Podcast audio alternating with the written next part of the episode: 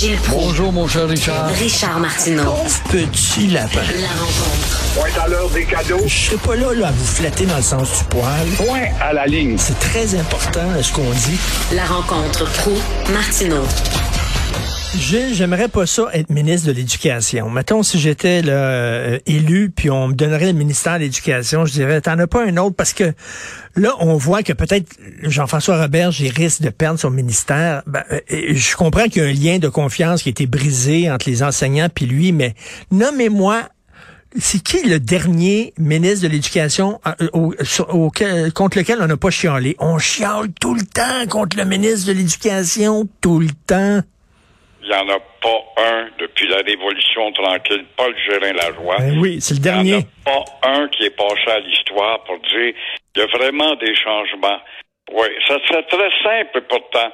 C'est de mettre de la pression, puisque Québec aime ça, mettre de la pression sur le fédéral, sur la maudite charte d'abus qui favorise les enfants à être des effrontés, des morveux, qui dictent aux professeurs quoi faire, comme j'en ai un cas ici à Candiac, où un professeur n'a pas été capable de demander une adresse à un de ses élèves, faire toute la classe, pas d'affaire à te donner ça, moi, tu vas aller chez le diable et étant le plus vulgaire. Pas plainte aux parents, les parents défendent encore une fois le morveux. Et euh, quoi d'autre? Aussi, on parle beaucoup d'éducation et euh, elle est négligée, on le sait durant cette campagne. Il y a des bonnes idées qui ont été mises, par exemple, mettre fin au financement des écoles religieuses, bravo. Obliger les étudiants de réussir un test de français avant d'avoir ton diplôme au cégep, bravo. Créer des nouvelles chaires de recherche, on est d'accord avec ça. Bravo pour les cinq candidats, mais on le sait que ça va pas plus loin que les lèvres. Et toujours est-il, rien, rien, rien sur le décrochage, rien sur l'indiscipline des morveux qui mènent les professeurs, rien sur une école à 200 jours, rien sur un secondaire 6, comme les libéraux l'avaient déjà proposé dans le passé, rien sur une école qui finit à 16 heures au lieu de 15 heures. Alors, comment veux-tu? Et aussi, un autre problème, Richard, je t'en parle, c'est le contournement pour l'école française. On va à l'école internationale. Ah, moi, garçon va à l'école internationale. C'est un contournement pour baigner majoritairement dans des cours en anglais. Et cette semaine, une femme payeuse de taxes scolaires passe devant l'école La Vérandrie, c'est-tu clair, ça, ma Claire? On est à Tétroville. Il y a une fête dans la cour, la grosse fête avec le rock'n'roll américain. Des enfants, là, 8, 10, 12 ans. Pense-y, avec les professeurs qui ont encore tout ça. La femme se plaint, mais vous pourriez pas au moins faire des spectacles en français ou en québécois. Elle leur répond, ces maudites ignorantes, elle leur répond, nous, on est ouverts sur le monde. Alors le monde, ce n'est pas une autre langue que l'américain. Alors voilà où ça mène. Est-ce que les syndicats de profs, là, je me ferai pas d'amis, est-ce qu'ils sont trop puissants? On dirait qu'ils ont eu la tête de tous les ministres de l'Éducation. Là, je comprends qu'il n'est pas parfait, M. Roberge, mais est-ce qu'il méritait toutes les critiques qu'on lui envoie? regardez euh, M. Mallette, qui dirigeait avant la Fédération autonome de l'enseignement. C'est plus lui qui est là, là. Mais lui était là, il chialait tout le temps, tout le temps. Chaque fois qu'on le voyait à TV, euh, le gouvernement arrivait avec une nouvelle idée. On a un cours, par exemple, d'économie, on a un cours d'éducation sexuelle. Non, non, non, non, non. C'est clair, c'est clair, c'est clair. Ce n'est que le nivellement par le bas. Et comme le professeur intellectuellement atteint aussi le nivellement par le bas, parce que les professeurs qui savent pas s'exprimer puis écrire, puis savoir avoir de l'autorité, ça existe de moins en moins. Et évidemment, tu regardes la publicité pendant la campagne à la télévision de la centrale des professeurs, de voir cette grande fafouine qui vient te dire, c'est nous autres, on connaît ça, faites-nous confiance, et puis écoutez pas ce qui est politique politiciens disent, alors t'en as une idée de la faiblesse. L'éducation, ça n'avance pas. Parlant d'éducation, j'ouvre une parenthèse bien vite, mon vieux Richard. Tu sais comment j'aime les animaux. Le 15 octobre, tu as peut-être eu la nouvelle ce matin, la SPCA et la STM établissent une entente et on va pouvoir aller à bord du métro ou de l'autobus dans des heures hors pointe, bien sûr, avec ton chien chéri. Bravo. Euh, Tout le monde, là, pas ceux qui ont besoin d'un chien là, parce que c'est un support émotionnel. N'importe qui va pouvoir aller. Mais ouais, mais si le chien se met à, à chier dans le métro, Ben, le gars va avoir son sac de plastique, j'espère, pour faire preuve de propreté comme on le fait le long de la rue. Il n'y a pas de doute. Il y a ça. Quoi que j'ai déjà vu des chiens dans l'avion. Il y a une femme à côté de moi, elle avait son chien parce qu'elle elle avait besoin comme support émotionnel. là.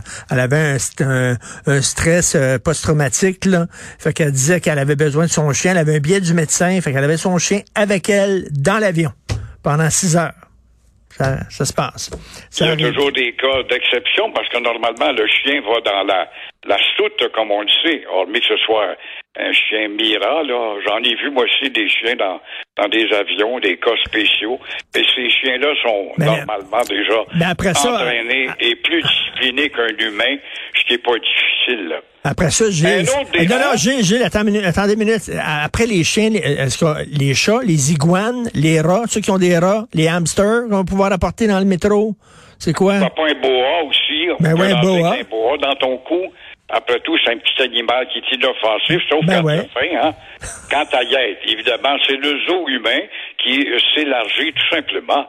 Mais parlant du zoo, euh, mon cher Richard, euh, puisque hier, euh, tu me fais parler du du très, très, très, très sympathique Jean-François Lisée, et qui a eu non pas une brique sur la tête pour défendre Trudeau, mais il a eu, il a tombé tellement de pluie cette semaine, il devait y avoir des pluies acides là-dedans. Quant à Mulcair, on peut se demander maintenant si ce gars-là, justement, elle a contre-courant dans tout, en autant que c'est contre le Québec, en autant que c'est contre le Québec, il cherche peut-être un job au Sénat, je ne sais pas. Et parlant de Sénat, à Ottawa, maintenant que les drapeaux rouges et blancs ne sont plus en berne, est-ce que le débat va reprendre sur l'idée d'abolir la monarchie? 55% des Canadiennes jugent que ça a assez duré, ce n'est plus pertinent. Et euh, évidemment, l'immigration est venue grossir la population des Canadiennes qui, eux, sont indifférents à la monarchie. Alors, ça fait mal à la province de l'Ontario, qui est la plus monarchiste du Canada. Et là, ça sera la question. C'est bien beau abolir la monarchie, mais qu'est-ce qu'on fait après? Ça va prendre la permission de cette province pour nous débarrasser de la gouverneure générale qui n'a pas eu le temps d'apprendre le français. Alors, il faudra donc les législations provinciales soient cette province. Le débat n'est pas terminé pour ceux qui s'imaginent ce matin qu'on s'en va vers l'abolition de la monarchie. Parce qu'il y a des Canadiens là, qui, qui, qui sont pas très pro-royal. Il y en a, là. des- Il y en a à cause de l'immigration, c'est évident. Ils viennent surtout des pays de dictature où ils ont, ils ont goûté à de l'autorité, à des républiques de bananes aussi. Ils sont indifférents à la monarchie, ce qui fait que ben, le sondage le dit, le 55% Alors, mais est-ce que le débat va être amorcé? Je, Mais- je doute beaucoup. Mais Gilles, en tout cas, après tout, a pleuré pour sa meilleure amie, nous a-t-il dit la semaine passée, ne l'oublions pas, il y a eu des larmes pour sa meilleure amie, qui était la reine. Ben oui. Alors, euh, ceux qui défendent Justin Trudeau, allez lire le Daily Mail en Angleterre. Ils sont déchaînés. Eux autres trouvent que c'est un manque de respect total. Et moi, je suis tout à fait d'accord avec eux. Alors, ceux qui défendent Trudeau en disant un gars a le droit de prendre une petite bière puis relaxer après sa journée de travail, je suis désolé. Il a pas fait ça dans sa chambre d'hôtel. Il a fait ça dans un lobby d'hôtel. Voilà. Et un lobby, c'est public. Exactement. Alors qu'ils ne fassent pas quoi qu'il était en privé. Et les molleteurs, les lisés peuvent dire ce qu'ils veulent. La pluie acide a affecté leur tête en recevant cette pluie, justement, Mais- cette semaine. Merci Gilles. À demain. Merci. À demain. C'est tout le temps qu'il me reste. Euh, Merci beaucoup à l'équipe fantastique avec qui je travaille. Florence Lamoureux, Cybelle Olivier, André-Sylvain Latour, Charlotte Duquette et Marianne Bessette. Merci beaucoup à la recherche pour votre travail. Jean-François Roy, euh, l'incontournable à la régie et à la réalisation. Je vais voir Benoît tantôt. Moi, je vais l'amener sur le professeur en Ontario qui a des faux totons. Je vais l'amener là-dessus. Le gars se promène, il dit, je suis une femme, il y a des faux seins en plastique, des, des, des, des, des, des, quadruples H, OK?